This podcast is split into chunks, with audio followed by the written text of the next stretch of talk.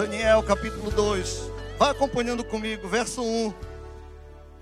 No segundo ano do reinado de Nabucodonosor, teve este um sonho. O seu espírito se perturbou e passou-se-lhe o sono. Então, o rei mandou chamar os magos, os encantadores, os feiticeiros e os caldeus, para que declarassem ao rei quais lhe foram os sonhos. Eles vieram e se apresentaram diante do rei. Verso 10. Responderam os caldeus na presença do rei e disseram: Não há mortal sobre a terra que possa revelar o que o rei exige, pois jamais houve rei, por grande e poderoso que tivesse sido, que exigisse semelhante coisa de algum mago, encantador ou caldeu. Verso 12. Então o rei muito se irou e enfureceu, e ordenou que matassem a todos os sábios da Babilônia. Saiu o decreto, segundo o qual deviam ser mortos os sábios, e buscaram a Daniel e aos seus companheiros para que fossem mortos. Glórias a Deus. Pode sentar no nome de Jesus. Eita, que homem cheio de graça é Daniel. Que homem cheio da graça de Deus. Ele estava lá, adorava a Deus, todos os dias, oração, manhã, meio-dia, tarde, todos os dias estava lá adorando a Deus, todos os dias estava em comunhão com Deus, todos os dias ele falava com Deus, rasgava o seu coração para Deus. E o inimigo ele trama para acabar com a vida de um adorador, para que nós não recebamos a graça de Deus, e olha que ela é imerecida. Mas ele trabalha para que a gente faça de tudo para não podermos receber, para não recebermos aquilo que Deus tem de melhor para nós. E Daniel estava no meio de povo, sábios, mas aqui tinham encantadores também, tinham magos mágicos, tinham adivinhadores. E o rei confiava nesses primeiro. Ninguém conseguiu decifrar o sonho do rei. Mas havia um homem que todos os dias tinha comunhão com Deus todos os dias, diga comigo, todos os dias, Daniel tinha comunhão com Deus. Guarde isso aí no seu coração todos os dias. E ele ia entrar no meio do bolo, porque ele era sábio. Ele ia entrar no meio daqueles que seriam mortos, que não conseguiram desvendar o mistério do sonho, dos dois sonhos do rei. Mas quando vieram para buscá-lo, para matá-lo, o que ele disse? Vai lá, diga ao rei que eu vou decifrar. E Arioque pega e leva ele até o rei. E ele pede ao rei um tempo. Vá acompanhando comigo. Verso 16. Foi Daniel ter com o rei e lhe pediu designasse um tempo. E ele revelaria ao rei a interpretação. Aquele homem já orava, já tinha comunhão com Deus, firme todos os dias, mas ele estava envolvido num projeto maligno para também ser tirado a vida dele. Mas só que Daniel era cheio da graça de Deus. Daniel era cheio da graça de Deus. Você ainda não entendeu? Daniel, ele tinha intimidade com Deus e ele era cheio da graça de Deus. Todo aquele que tem intimidade com Deus, tem a graça de Deus sobre a sua vida. Todo aquele que tem intimidade com Deus, guarde isso, tem a graça de Deus sobre a sua vida.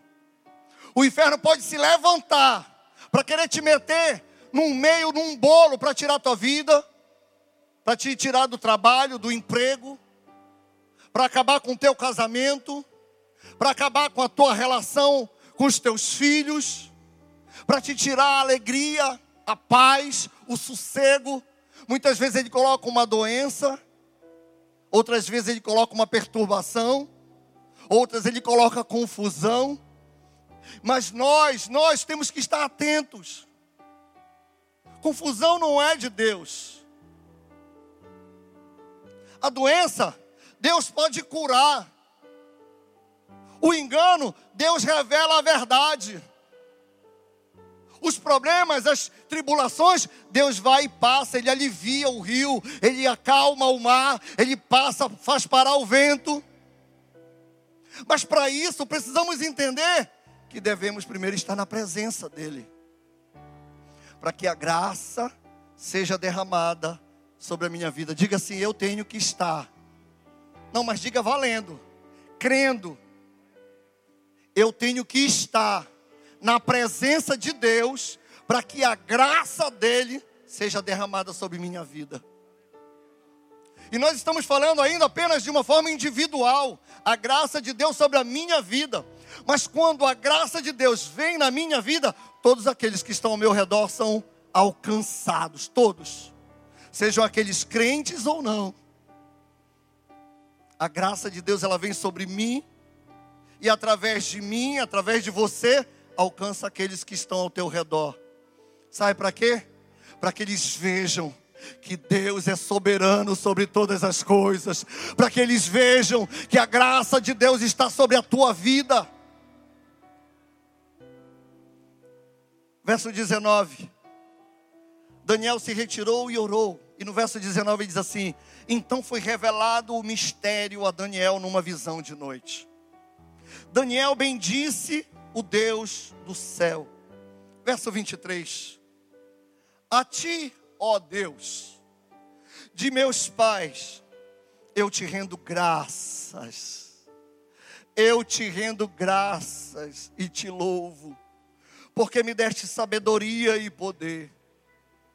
E agora me fizeste saber o que te pedimos, porque nos fizeste saber este caso do rei intimidade, presença com Deus, ora, clama, Deus ouve e Ele derrama a graça sobre a tua vida. Ele derrama a graça sobre a tua casa. Ele derrama a graça dele sobre a tua família. Ele derrama a graça dele sobre o teu negócio. Ele derrama a graça dele sobre a tua saúde sobre a tua saúde, sobre a tua saúde. Vai pegando aí, sobre a tua saúde, sobre a tua saúde. Ele derrama a graça dele te dando paz. Vai pegando aí, ó, te dando paz, a graça. Daniel tinha sido chamado, ia ser tomado para morrer. E ele, inspirado por Deus, diz assim: vai lá com o rei. Eu vou falar com ele porque eu creio no Deus que eu sirvo. Quantos creem no Deus que nós servimos? Se nós cremos no Deus que nós servimos, devemos confiar mais nele. Amém? Muitas vezes colocamos diante de Deus e nós mesmos vamos lá e tiramos. Ei, confia. Daniel pediu um tempo, orou. O Senhor abriu os olhos dele, deu a visão, interpretou o sonho de Nabucodonosor a graça de Deus já estava com ele, porque ele orava todos os dias, porque ele tinha intimidade todos os dias. Nós queremos ter a graça, nós queremos ser agraciados, mas nós não oramos, nós não jejuamos, nós nem sequer lemos a palavra, quanto mais escrevê-la. Daniel nos ensina aqui que há um passo para isso acontecer. A presença de Deus tem que estar viva em mim e em você sempre. Eu vinha falando para o pastor Luciano no carro, vim de carona com ele, que hoje o dia começou conturbado. Eu trabalho numa exportadora de madeira que tem desde a serraria até o produto manufaturado. E nada estava dando certo de manhã, nada na serraria. E se nós não cerrássemos hoje, pastor, não lhe falei isso. Daqui a cinco dias, porque tem todo um processo, daqui a uma semana, a fábrica iria parar. porque é tudo alinhado, tudo certinho ali no tempo. O processo final iria parar. Não conseguiríamos entregar o pedido dentro do prazo, porque já havíamos perdido alguns dias e estávamos com um tempo muito apertado. De manhã, sete e meia, começou nada dando certo. Oito horas, nada dando certo. Quando deu oito e meia, eu disse, eu já sei o que eu tenho que fazer. Eu fui para minha sala, tranquei a sala, dobrei meus joelhos e clamei ao Senhor. Eu disse: Deus, tira todo esse atrapalho. Não é possível, quando não é uma coisa é outra, quando não é outra coisa é outra coisa. Deus, quebra todo esse impedimento que o inimigo tem colocado para que a serraria não funcione. Derrama, Senhor, do teu poder. Eu creio, Senhor, que tu vais dar resposta ainda agora. Levantei e fui para a serraria de novo. Quando eu cheguei lá, o gerente da serraria disse assim: Ó, começou a serrar. Começamos a serrar. E está serrando muito, tá, parece uma, tá uma maravilha. Não tem nada, não tem nenhum problema. Sabe por quê? Ah, peraí. Foi coincidência? Não. Foi graça. Foi sorte? Não, comunhão com Deus. Deus vem e derrama a graça dele, todo aquele que tem comunhão com Ele. Não está tendo ainda comunhão? É hora de começar a ter. Deus quer mudar a tua vida. Deus quer mudar o teu, o teu nome. Deus quer mudar a tua história. Deus quer mudar tudo. Mas primeiro tem que ter comunhão com Ele. E logo em seguida eu voltei, me tranquei de novo, ajoelhei de novo, levantei as mãos para o céu e me e disse: Deus, obrigado, Senhor. Eu sabia que tu ias agir porque eu confio em ti. E fizemos uma produção maravilhosa hoje. Além do que esperávamos, além do que esperávamos. É assim que Deus trabalha. Está com problema? Clama a Deus, confia nele, que ele já está trabalhando. Dobra o joelho, dobra o joelho, confia, adora, adora que a graça chega. Adora que Deus age. O problema vai ser resolvido. A dificuldade, ei, vai passar. Aí olha o que acontece. Verso 47. Disse o rei a Daniel, e eu já estou caminhando para encerrar. Disse o rei a Daniel: Certamente o vosso Deus é o Deus dos deuses, e o Senhor dos reis, e revelador, e revelador de mistérios, pois pudeste revelar este mistério. Então o rei engrandeceu a Daniel e lhe deu muitos e grandes presentes, e o pôs por governador de toda a província da Babilônia, como também o fez chefe supremo de todos os sábios da Babilônia. A pedido de Daniel, constituiu o rei a Sadraque, Mesaque e Abednego. Sobre os negócios da província da Babilônia, Daniel, porém, permaneceu na corte do rei. O Senhor tem o melhor para ti. Senhor tem o melhor para a tua vida. Daniel ia morrer. Foi a primeira tentativa de matar Daniel. E Deus foi lá e derramou a graça sobre a vida do Daniel. Quantos Daniels nós temos aqui? Quantos, quantos? Que tem dificuldade, que tem clamado, e que talvez ainda não tenha sido resolvido. Ei, eu te digo, calma é no tempo certo de Deus, é na hora dele, é no tempo dele, mas não perde a tua comunhão, não perde a tua comunhão, não perde a tua fé, não perde a esperança. Deus, Ele quer fazer o melhor para ti, Deus, Ele quer te dar o melhor, e a graça de Deus é sempre o melhor para a nossa vida, porque nós não precisamos disso, nós nem sequer merecemos, mas mesmo assim Deus nos dá. Deus nos dá a graça dele. Deus nos dá a graça dele. E merecedores, fracos, pecadores que nós somos, Deus vem e derrama da graça sobre nós. Adore a Deus, clame a Ele, Ele te responderá, Ele te mostrará coisas grandes, grandes, grandes, grandes e firmes. Fique de pé, que tu ainda não conheces.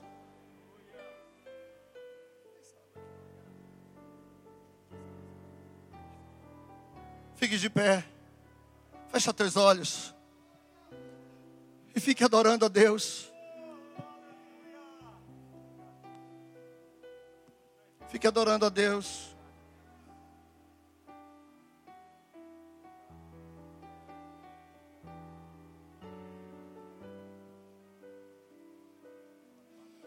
Presença de Deus é viva, real nesse lugar. Viva e real nesse lugar. Está com problema agora?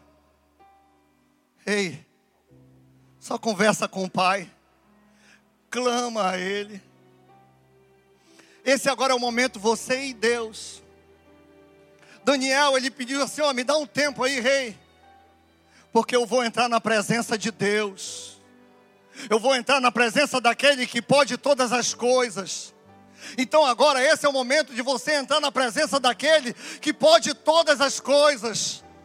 Mas tem que ser com confiança. Tem que ser com a certeza de que Ele está ouvindo a tua voz. Talvez as tuas lágrimas falem por ti. Talvez as tuas lágrimas elas gritem por ti. Mas Deus tem ouvido. Deus tem ouvido, Deus tem colhido Deus tem tomado conta de ti. Mesmo quando nós não sentimos, Ele está ali cuidando, cuidando, cuidando de nós. A graça sobre a nossa vida, é a graça sobre a nossa casa, é a graça sobre a nossa família. O inimigo não pode, ei, o inimigo não pode. O inimigo já é perdedor, ele já é derrotado, ele já está debaixo dos nossos pés. Ele não tem poder nenhum. Todo o poder foi dado a Jesus nos céus e na terra. O inimigo não tem poder nenhum. Pisa na cabeça de Satanás. Não tem medo, não. Aquele que confia no Senhor Aquele que confia no Senhor, olha para o monte e diz: Ei, de onde virá o meu socorro? Mas ele sabe que o socorro vem do Senhor, que fez os céus e a terra. Oh, aleluia! Deus, quebra toda maldição, Senhor, contra a família do meu irmão, contra a família da minha irmã Quebra, Senhor, todo esse embaraço, destrói, destrói, Senhor, essas armadilhas, Pai. Esse embaraço que estava na cabeça do meu irmão, da minha irmã, que não sabia, não sabia nem que atitude tomar, mas agora, Senhor, ele clamou, ele clamou, ele fez como Daniel, ele fez como Daniel, ele clamou na certeza que tu já estás respondendo. Vai na minha casa entra com a tua cura. Vai na casa do meu irmão, entra com a tua cura. Tira todo o engano do inimigo dos nossos lares. Tira toda a fúria e quebra, enfraquece, quebra o arco, destrói a lança, porque tu és o Senhor, tu és o Senhor.